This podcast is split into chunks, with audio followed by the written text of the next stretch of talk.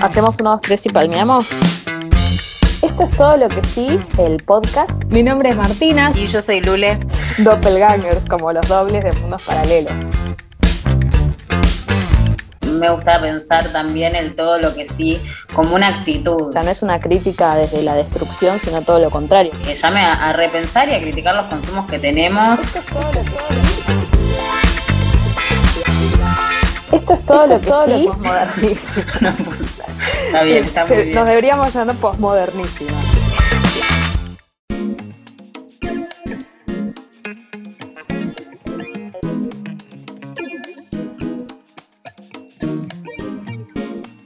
Buenas a todos. Buenas a todos. Esto es todo lo que sí, el podcast, y en este episodio nos vamos a presentar un poquito nosotras, porque es así introductorio, y a presentar la propuesta de, de qué va este programa, ¿no? Contarles cuál es la idea. ¿Quiénes somos las que hablamos? ¿De qué van a tratar los capítulos? Y algunas cuestiones más. Mi nombre es Martina, soy la seriéfila problemática de este tándem. Y yo soy Lule. Para, ¿por qué problemática? Empecemos por ahí. No, bueno, porque viste cuando no podés mirar algo eh, sin estar como buscándole la, la vuelta. Como que ya no miro series solo para disfrutarla, por eso. Ah, bueno, sí, es problemático. Eh, yo iba a decir soy más cinéfila, pero también un tanto problemática, más por, por la idea de, de la cinefilia, que a veces eh, alude a un a una manera irreflexiva también de mirar el cine que con la que no, no comparto. También hay quienes dicen que la cinefilia murió porque era una manera de mirar el cine moderno que ya no existe. Me parece un poco exagerado, así que podemos decir que vos sos más del palo de las series y yo soy más del palo del cine. Sin duda. Y problemáticas las dos. Eso sí. Exacto. Por eso estamos haciendo este podcast un poco. Exacto, tal cual. Acá nos vamos a preguntar, dentro de lo que es cine series, bueno, ¿por qué? ¿Qué significa? ¿No? Y de ahí surge la idea de todo lo que sí, o contar un poco de dónde surge el nombre. El nombre tiene que ver con algo que yo hago en la página de Instagram cuando hago reseñas de series, que eh, tiene que ver con destacar lo bueno o resaltar lo, lo progresivo, digamos, las buenas representaciones, eh, las cosas que me parecen que hacen avanzar eh, la narrativa serializada. Eh, porque a veces, como te decía antes, siendo una serie problemática, uno le ve por ahí solo lo malo o dice, uy, esto es terrible. Entonces la idea era, bueno, destacar lo que sí está bueno eh, y explicar por qué funciona o de qué manera opera lo que está bien hecho. Bien, me gusta, me gusta. Yo básicamente estoy acá porque me invitaste, pero me encantó la propuesta. Este, le quiero sumar que todo lo que sí, para mí se puede también eh, mechar con una idea, con una actitud frente a la, Mm. frente al audiovisual en general. Es todo lo que sí es una actitud reflexiva y cuestionadora del audiovisual sin cancelarlo, sino eh, o sin buscar cancelar u obturar, sino para, para pensar lo que consumimos, lo que vemos, ¿no? ¿Puede ser? Tal cual, sí, sí, como siempre hablábamos como esta idea del consumidor responsable, ¿no? Como de saber qué estás viendo, lo cual no quiere decir que puedas disfrutar de por ahí las series más eh, ideológicamente cuestionables, eh, pero sí, bueno, saber, ¿no? Conocer, eh, entender cómo funciona. Perfecto, sí, porque además las series eh, en nuestra cultura no solo que son masivas y el cine también, sino que la cultura en general tiene. Pero bueno, ahora vamos a ir a eso. Tiene una importancia muy, muy grande en cómo, en cómo pensamos el mundo. Contemos un poco de dónde nos conocemos nosotras, desde dónde hablamos, quiénes somos. Bueno, nosotras somos ambas sociólogas, pero no nos conocimos estudiando, cosa que es atípico porque la verdad es que no es una carrera tan grande y somos de la exacta misma edad y camada. Eh, Nos sino conocemos todos, además. Yo conocí Claro. a todo el mundo. entonces- bueno, yo era muy antisocial, digamos todo. Eh, pero nos conocimos trabajando. Nos conocimos en un trabajo y ahí nos dimos cuenta hacia atrás que habíamos hecho la misma carrera en el mismo, en el mismo, que teníamos amigos en común, conocidos en común, que habíamos hecho de incluso muchas materias similares porque las dos hicimos eh, una sociología más bien orientada hacia la cultura, ¿no? Totalmente. Eh, inclusive eso, después de darnos cuenta que ambas queríamos hacer y formarnos o seguir formándonos en audiovisual y terminamos empezando una carrera relacionada al audiovisual juntas. Entonces como que es un recorrido así que tuvo puntos de paralelismo y encuentro eh, y por eso también pensé en vos para hacer esto. Hermoso, sí, a mí me encantó porque también yo vengo trabajando hace bastante con cine y audiovisual en general desde un plano más de lo académico, desde la investigación, desde las ciencias sociales. Y hace un tiempo que tengo ganas de hacer cosas un poco más de difusión, que se pongan a dialogar con la gente, que circulen, que hablen de lo que está pasando ahora, así que me, me encantó la propuesta también por eso, porque va por ese lado también. Sí, creo que eso que es lo que también está bueno, es que vos tenés como ese perfil más académico y yo que me, fui alejando del espacio universitario y me fui tirando más a la práctica eh, y orientándome a, bueno, cómo es escribir un guion y etcétera, como que siento que podemos aportar ahí dos puntos de vista en el sentido de que no vamos a estar de acuerdo eh, ni siempre ni, ni, a veces seguido, como que tenemos cada una postura encima somos dos convencidas de lo que decimos. Sí, sí, además las dos muy pasionales, muy Tal y muy pasionales, pero, pero eso está buenísimo, me parece, porque las dos eh, conocemos nuestro lugar y nos respetamos de alguna manera, este, y siempre hablamos y, dialogamos y discutimos sobre estas cosas porque nos encantan, entonces por eso lo trajimos un poco acá, para, para abrir y poner a circular estas, estas discusiones y también llamar a, a quien quiera a escribirnos y participar de estas discusiones.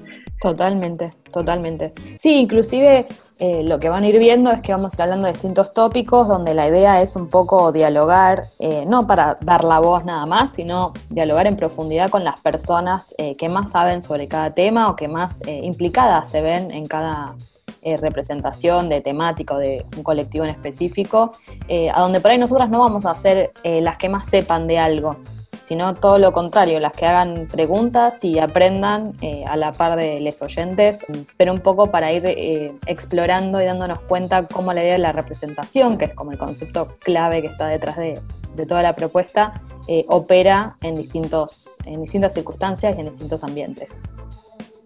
Sí, también el pensar en, las series que se ven ahora, en el cine que se ve ahora eh, y, el, y, un poco el más visto, no solo ese, pero sí el más visto, porque pasa mucho también que a veces hablar de cine o hablar de series nos lleva a pensar las grandes instituciones y los clásicos del cine eh, y tal vez no es lo más visto ahora, está bueno hablar de, de qué es lo que se está viendo ahora, qué es lo que más se consume, qué llega a las personas, qué es formador de, cultura, ¿no? Y ahí te iba a preguntar, ya que hablaste de representaciones, si querés eh, contar un poco de eh, qué entendemos por, representaciones o de dónde sale esta idea. Bueno, ahí ya tenemos una primera polémica, ¿no? Porque representación es un concepto eh, en disputa, digamos, y, que tiene su historia y su recorrido desde distintas disciplinas. Em, yo siempre que lo escucho últimamente eh, referido al cine y la televisión, viene muy agarrado de eh, los estudios culturales, de Stuart Hall, que les sonará a los que hayan hecho comunicación, em, pero más que nada como a la idea de cómo son llevados a la pantalla, cómo están eh, representados en el sentido de mostrados. Em, invitados em, ciertos colectivos o ciertas temáticas.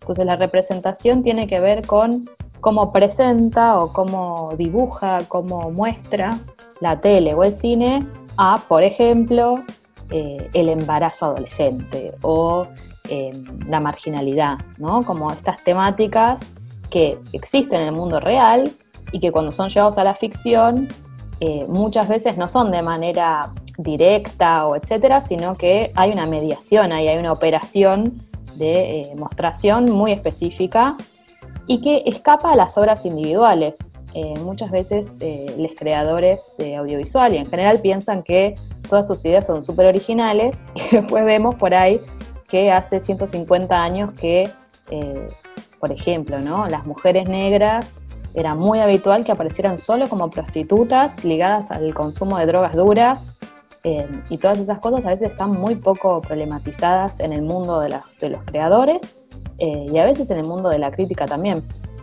Y también hay climas de época, ¿no? Porque a veces esto que decís, un, autor, director, directora, se siente muy, o se cree muy, muy, o trabaja desde su individualidad y después eh, nos damos cuenta que hay un clima de época que hace que en distintos eh, dispositivos y de distintas maneras eh, ciertas formas aparezcan similares o que se construyan algunos estereotipos.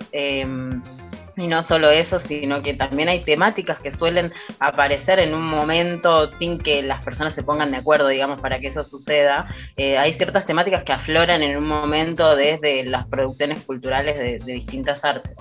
Eh, y bueno, vos sabés igual que a mí la, representación no es un, concepto que me convenza del todo y que estoy un poco peleada con esa idea, pero también entiendo eh, lo, lo positivo que tiene y que es una manera también muy, muy eh, muy sencilla para referir a, lo, que, lo, que, estamos tratando de decir, que todo el mundo puede, puede comprenderla rápidamente, pero también en, estos, en estas disputas que vos decías hay como una parte importante del trabajo sobre cine que plantea que que no hay una representación, sino que hay una expresión desde el cine, que no representa o espeja a un mundo que está ahí afuera, sino que no hay algo así como una verdad última y que el cine es una manera más de producir el mundo, es decir, no hay una representación sobre el mundo, sino una expresión en el mundo por esto que te decía de que también forma parte de los discursos de la cultura y, que permea al sentido común. ¿Cuántas cosas hemos visto que surgen de películas o de nombres de, películas y que empiezan a formar parte del léxico cotidiano del mundo o por lo menos de, una parte de, una población o de una Totalmente.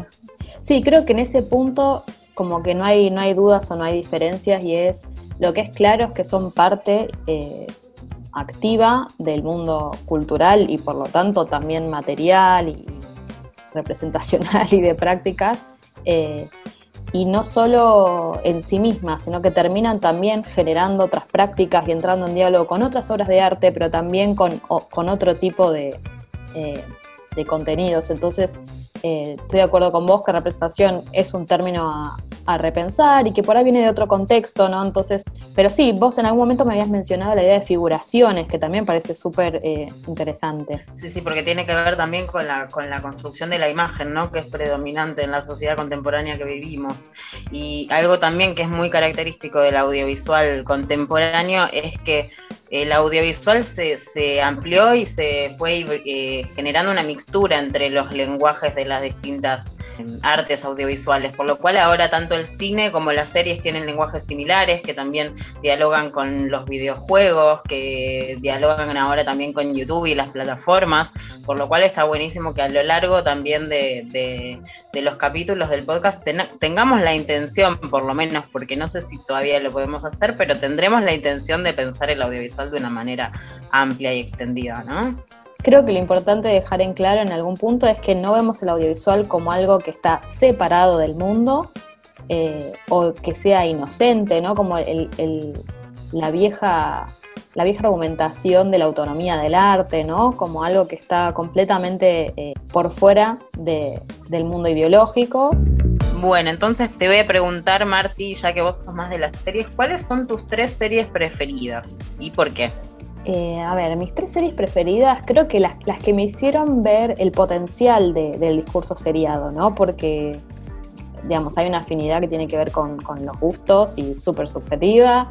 Eh, otra que tiene que ver con lo representacional y con que mostró grupos que, que antes no estaban muy mostrados en la tele pero también con la idea de que las series eh, tienen esa capacidad de, mutar y de crecer eh, a partir de la interacción con el público, pero también del propio paso del tiempo y lo que decíamos del cambio de época, ¿no? que a veces una peli em, por ahí no tiene esa capacidad de, movimiento eh, y, de, cambio en sí misma.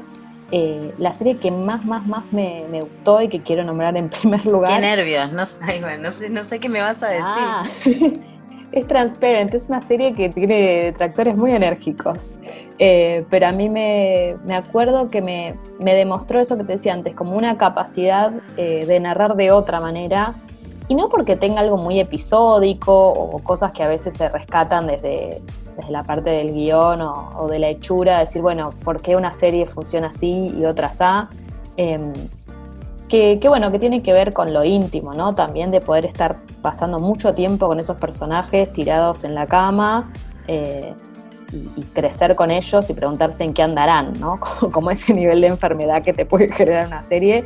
Y Transparent eh, me parece que, logró eso, tocando un montón de temáticas súper espinosas, siendo súper... Eh, como amando mucho a sus personajes y a la vez poniéndolos en situaciones muy de mierda, entonces creo que ahí hay una capacidad muy, muy linda de contar, pero también como de militar algo Inclusive cuando hubo problemas en el set, eh, las creadoras... No, la vi, no la vi, ¿sabes que no la vi? Mírala, es lo más. La voy a ver, ¿dónde, está? Es larga. ¿De dónde es? Es de Amazon, gente muy simpática la de Amazon, o la pueden piratear. No quiero hacer un llamamiento a la ilegalidad. En streaming debe estar también. Sí, están todos. Igual yo tengo Amazon, así que la voy a ver ahí. Sí, yo tengo una cuenta de un eh. primo que me viene bárbaro. ¿Se puede decir eso al aire? Y bueno, sí. Es legal. está dicho. Em, sí, igual se pueden compartir las cuentas, creo que tienen hasta cuatro, una Exacto. Así que. Bueno, segunda serie preferida. Segunda serie, y me voy a extender menos. Eh, segunda serie preferida, Insecure, que está por estrenarse la nueva temporada en octubre, así que a poquitos días de que escuchen esto. Em, sobre una piba muy como nosotras, vamos a decirlo. Eh, Gente como una. Gente como una, universitaria, treintañera, progre, un poco perdida en la vida, eh, de Los Ángeles, pero bueno, con el agregado, y eso también entra en parte de por qué me interesa la representación que se hace ahí, em, va, el agregado, eh, la realidad eh, racializada del planeta en el que vivimos, de que ella es negra, ¿no? Y, así también su grupo de amigas. Y creo que es de las primeras veces que en una serie masiva de HBO, eh, que vio mucho público blanco, porque digamos, tuvo muy buena acogida en, ese público especialmente. Em, no vemos a eh, personajes negros que están solo eh, atribulados por cómo llegan a fin de mes, etcétera, sino que están en una más Sex and the City, con otras problemáticas también, pero digo, desde un lugar un poco más, con ciertas cosas aseguradas. y está muy, está muy bueno ver eso. Y la tercera, vamos también por, el orden racial, pero llevándolo más a lo académico, es eh, Dear White People, que ahora se va a alargar un musical. vamos a tener un capítulo sobre raza, ¿no? Sobre raza, exacto, exactamente. Eh, sí, es una de las. Va, creo que todo lo que sea pensamiento de colonial ya me seduce. Stuart Hall es nuestro faro, así que eh, obviamente lo racializado tenía que estar. Em, y en Dear White People también es una es como las, las, andanzas, digamos, y los enriedos en una universidad eh, de Estados Unidos donde todavía hay ciertos componentes de segregación eh, y otros de integración y bueno, se van peleando ahí desde relaciones amorosas hasta problemas académicos y problemas de discriminación, policiales y de todo tipo. Eh, en ese entramado que además eh, la universidad en Estados Unidos se convulsionó mucho en este último tiempo eh, con el Me Too, con este tipo de filosofías y movimientos que, parten desde la identidad, ¿no? así que está, está bueno y es bastante contemporáneo. Bien, entonces para repasar tus, tus tres series preferidas. Transparent, Insecure y Dear White People. Tres yankees te tiré. Muy nacionalista lo mío. Epa, de acá tengo algunas, pero ya si les digo que amo la Leona, que la amo Nancy Duplá, me parece que ya me van a encasillar. Bueno, ok, no lo decimos entonces. ¿Tus tres pelis preferidas? Eh, ay, mis tres pelis preferidas. Eh, primero, Fata Morgana es una película de Werner Herzog eh, muy rara, eh, es muy conocida en el ámbito del cine y la cinefilia, pero no, no es una película así como muy, muy, muy mainstream, este, porque es rara, repito, eh, pero yo la quiero mucho y la amo mucho porque fue la primera película, todavía tengo la sensación de haberla visto por primera vez, viste cuando algo te desestructura una parte de tu ser y de tu mente, y me abrió una puerta enorme para, para entender que que, hay un cine que puede ser diferente. O sea, yo era, eh, ah, no sé cuántos años tendría, era muy, mucho más chica. Y y vi esa película que, son tomas del, son travelings del desierto uno tras del otro, es una película sin personajes, sin guion, sin puesta en escena y del decir puede existir un cine que no tenga todos esos componentes que parecen eh, esenciales y claves para una película, eh, eso me abrió una, una, puerta a un mundo nuevo que, El cine que, no, industrial que no dejé de explorar desde ese momento, por eso también le tengo tanto amor y además de Herzog creo que es mi director preferido, te podría decirlo, me gusta mucho lo que él hace, este, así que esa sin dudas es mi primera película preferida.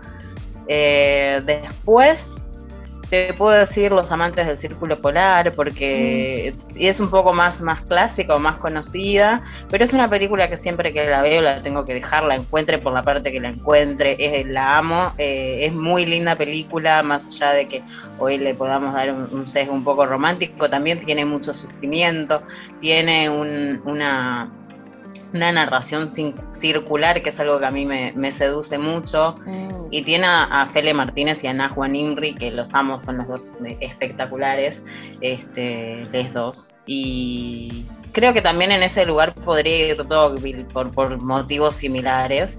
Este, pero hoy te voy a decir eh, Los amantes del círculo polar. Viste que también depende del día. Total. Está bien, pero ocupan ese, lugar de, lo narrativamente y de una apuesta que te despabila. Bueno, y tercera película preferida, te voy a poner una cuota de una cuota nacional, porque es eh, a, lo, que más me dedico. Em, y te voy a decir La Antena, que es una película de mm. Esteban Sapir. Estaba en Netflix hace poco, así que tal vez muchos la vieron. Eh, y bueno, justo esto que decías, ¿no? Tiene una estructura que desestructura, una estructura narrativa que desestructura un poco.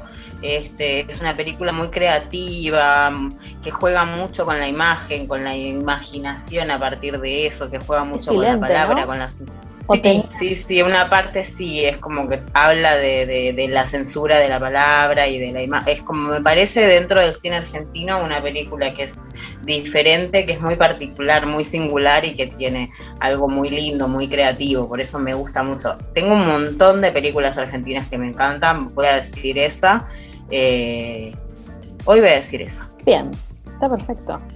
Pero decime vos también, a ver, quiero saber cuáles serían tres películas o dos, no sé, las que quieras. Si tenés que decir películas preferidas, ¿cuáles dirías? Creo que diría Little Miss Sunshine. Eh, diría. ¿Cómo se llama? Eh, me quedé relas en el 2000 en ISAT, pero la de Recuerdos. ¿Cómo era? Eterno Resplandor de una mente sin recuerdos. Eterno Resplandor de una mente sin recuerdos. Muy satera. Y, muy satera, muy pero linda peli. Y creo que alguna alguna de Fabio, bueno, no, y la de Martel, La Ciénaga. Sinfonía de sentimiento, ¿por qué no? Me parece que Martel es, es insuperable, realmente.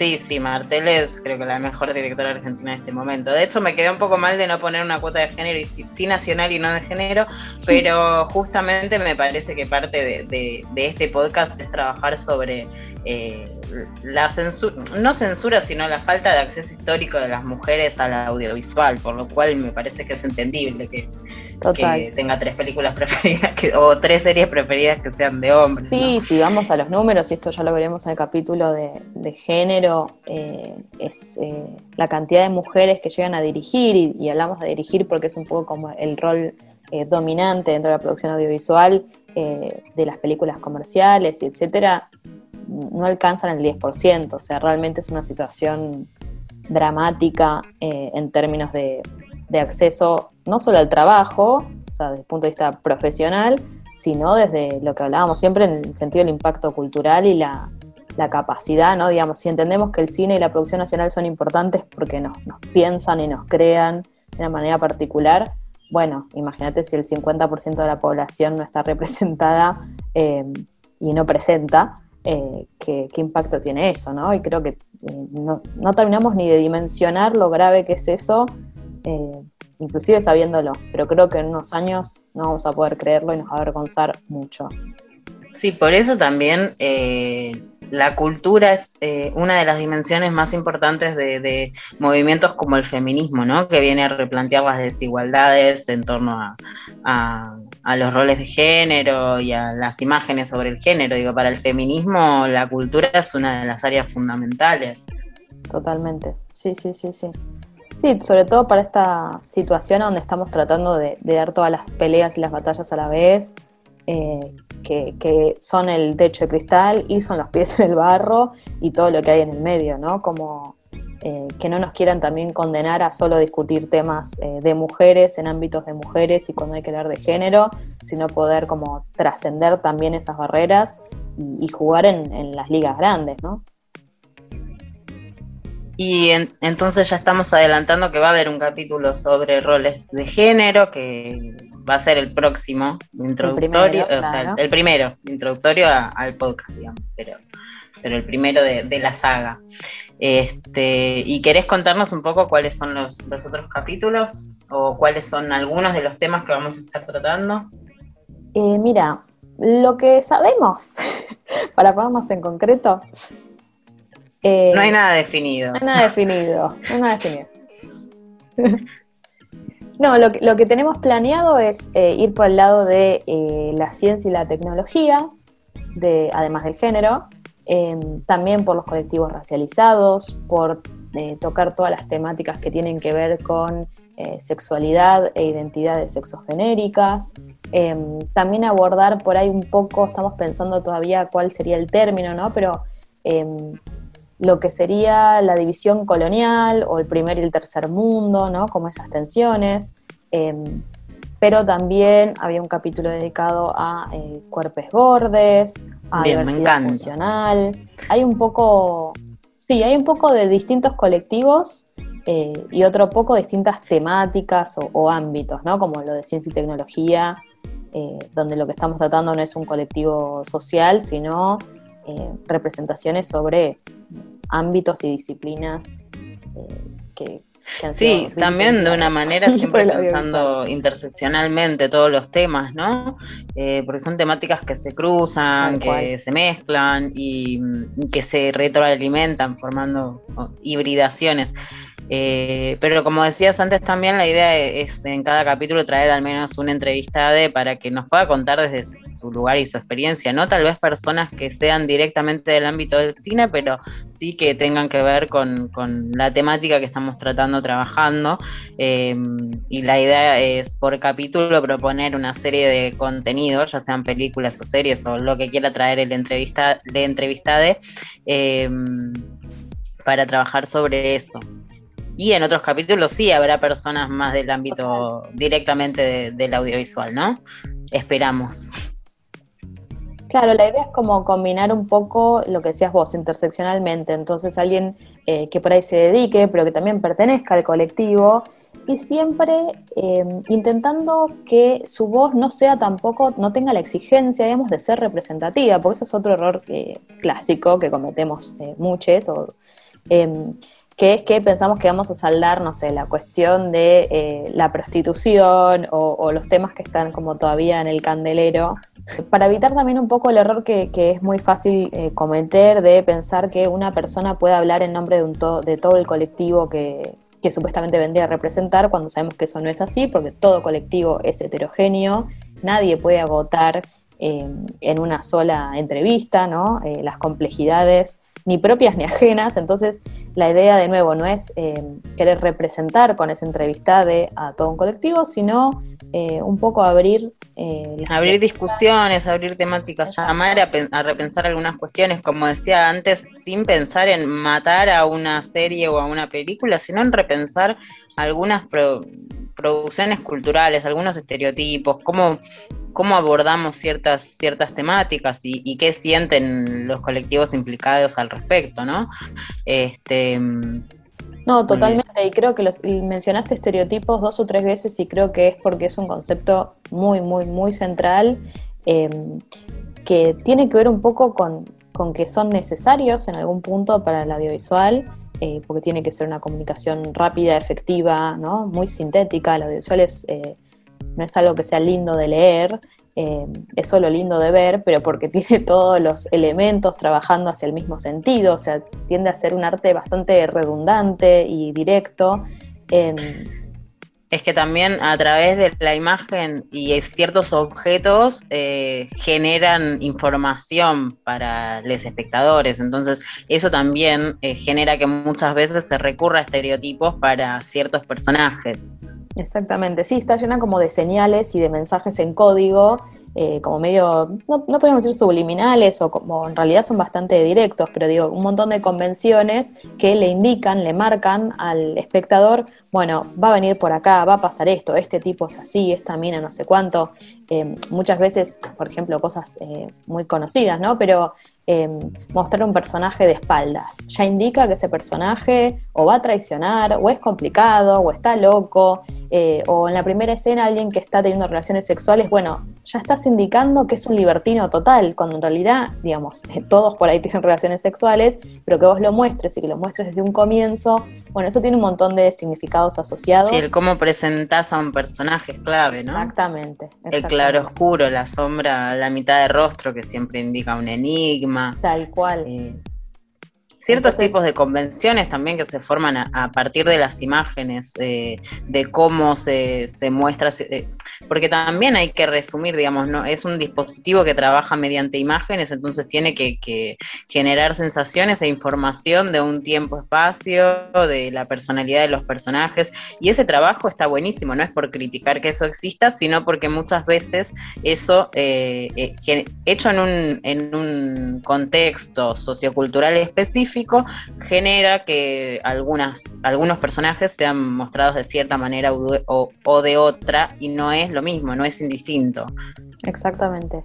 Sí, sobre todo pensando ¿no? Eh, en un audiovisual que eh, en esta etapa eh, está muy, muy jodido a producir, para decirlo en criollo. Y entonces, tanto en el primer mundo como acá, Em, realmente está muy concentrado el poder de quién puede filmar y quién no. Una película que no funciona puede fundir un estudio en Estados Unidos. Entonces, eh, cada vez está menos arriesgado, ¿no? Es un arte que esto que decías vos, em, el artista y el autor que, se escapa de lo convencional es cada vez menos o quedan como reducidos en circuitos muy cerrados, em, tienen que pertenecer casi eh, exclusivamente a una élite eh, social, cultural y sobre todo económica, hay alguna excepción obviamente, em, pero digamos que cada vez más está polarizada la producción en eh, una maquinaria industrial enorme con un montón de, convenciones de estereotipos, de intereses, y etcétera, y por otro lado como una cosa más eh, artística. Independiente, sí y vos hablabas igual de lo convencional y no convencional, y yo no te dije al final mis tres, mis tres series preferidas, pero ahí ah, sí eh, voy a ir hacia voy a ir hacia lo convencional, me relajo un poco más con las series, eh, pero eh, mis tres series preferidas son, bueno, Twin Peaks, pero porque es una obra de arte, eso es bastante convencional, pero no sé si tanto. Game of Thrones porque me parece un universo increíble que también tiene la particularidad de, yo las vi tarde a las 12, tanto Twin Peaks como Game of Thrones las vi tarde, este, pero Twin Peaks, digo, perdón, eh, Game of Thrones me abrió eh, me abrió la puerta hacia los libros y hacia todo el universo que propone y tiene la particularidad para mí, por lo menos, de ser mejor la serie que los libros, que eso es muy difícil de encontrar. Eh, y es por una particularidad que tiene de que está muy bien hecha audiovisualmente. Esto que mencionábamos recién de eh, los detalles, la construcción de personajes. La serie agrega un montón de contenido audiovisual para delimitar personajes sin alargar tanto la trama. Y eso eh, me parece, por lo menos en lo que está anclado en el formato en el formato literario de la parte, digo, no me quiero meter con el, con el final, que es un tema muy sensible, este, y bueno, por último te diría, eh, para meter también cuota animada, que amo mucho la animación, este, Avatar, la leyenda. Muy muy cuotera, sí, sí, siempre, siempre, me parecen eh, imprescindibles las cuotas. Pero porque si tengo que, digamos, esto es una excusa para presentarnos y me parece que, que, es clave poner una parte, y si no parece que yo miro nada más que Herzog y la verdad es que no, o parece que vos nada más mirás, eh, no, tal cual, no sé, series de HBO y, y no, sí, de este, hecho, miramos de todo. Cuando tengo que hacer como el histórico, ¿viste? Eh, sí, obviamente, está Los Sopranos, está The Wire, está Ocupas, em, pero, pero también me pasa esto que decías vos, como bueno, el ahora, ¿no? Y el ahora referido a, lo que estamos dialogando. Em, pero sí, tal cual, creo que, eso también está buenísimo, que somos todos bastante omnívores al fin y al cabo, no es que solo vemos un tipo de producción y nos vinculamos con, con el producto de una sola manera. Esta cosa de hoy está para ver una de o una asá, eh, y a veces querés ver un millón de personajes y a veces querés ver un héroe que resuelve todo en una hora y media y gracias a Estados Unidos por existir y listo. Em, pero entonces es, eso, ¿no? Como saber y poder navegar eh, todas las aguas sin cortar ningún disfrute ni, acusar a nadie eh, innecesariamente, pero sí teniendo como un posicionamiento y una idea clara de que detrás de todo lo que vemos hay un montón de decisiones muy conscientes, muy meditadas y que no responden tampoco al capricho de una sola persona. Eh, son equipos de personas, eh, mucho dinero, mucho tiempo. Eh, entonces, mucho dinero. mucho dinero. Y sí merecen, digamos, que las tomemos como tales. Sí, sí, es muchos recursos invertidos en hacer una serie y una peli y la verdad es que hoy más que nunca estamos en un panorama un poco eh, devorador en el que lo que funciona se continúa y lo que no funciona rápidamente se da de baja, entonces es importante que miramos y que no miramos, no por llamar a que no se miren ciertas cosas, sino por, por, por una... Eh, por una intención de ampliar las miradas también, ¿no? Porque es esto que decía, yo miro de todo, pero miro de todo. Miro mucho Disney, pero no miro solo Disney. Claro, sí, sí, como un este, esfuerzo consumidor de, decir a qué le estoy dando mi plata, mi tiempo y mi cabeza. O, bueno, esto, el ejercicio de, empezar conscientemente a mirar eh, producciones hechas por mujeres, producciones hechas eh, fuera de Estados Unidos, para simplificarlo, Em, o por grupos eh, subalternos, a donde quiera que se encuentren, y no estar siempre viendo un discurso que a veces es hasta propagandístico, ¿no? O sea. Pero porque además son experiencias diferentes.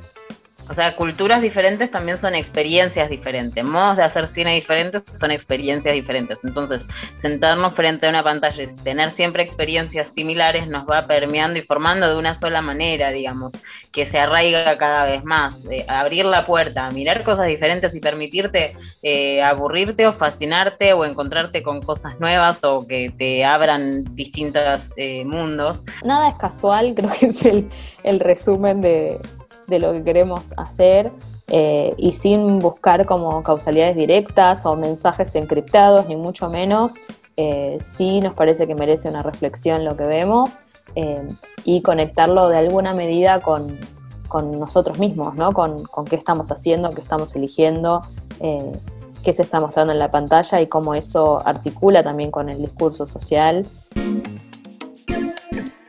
Bueno, desde ya les queremos agradecer a El Baído, que, con quien estamos haciendo esta coproducción. Eh, todas las noticias, informaciones, links y etcétera las pueden encontrar en la página de ellos y si no, en todo lo que sí también. Vamos a estar haciendo esto conjuntamente.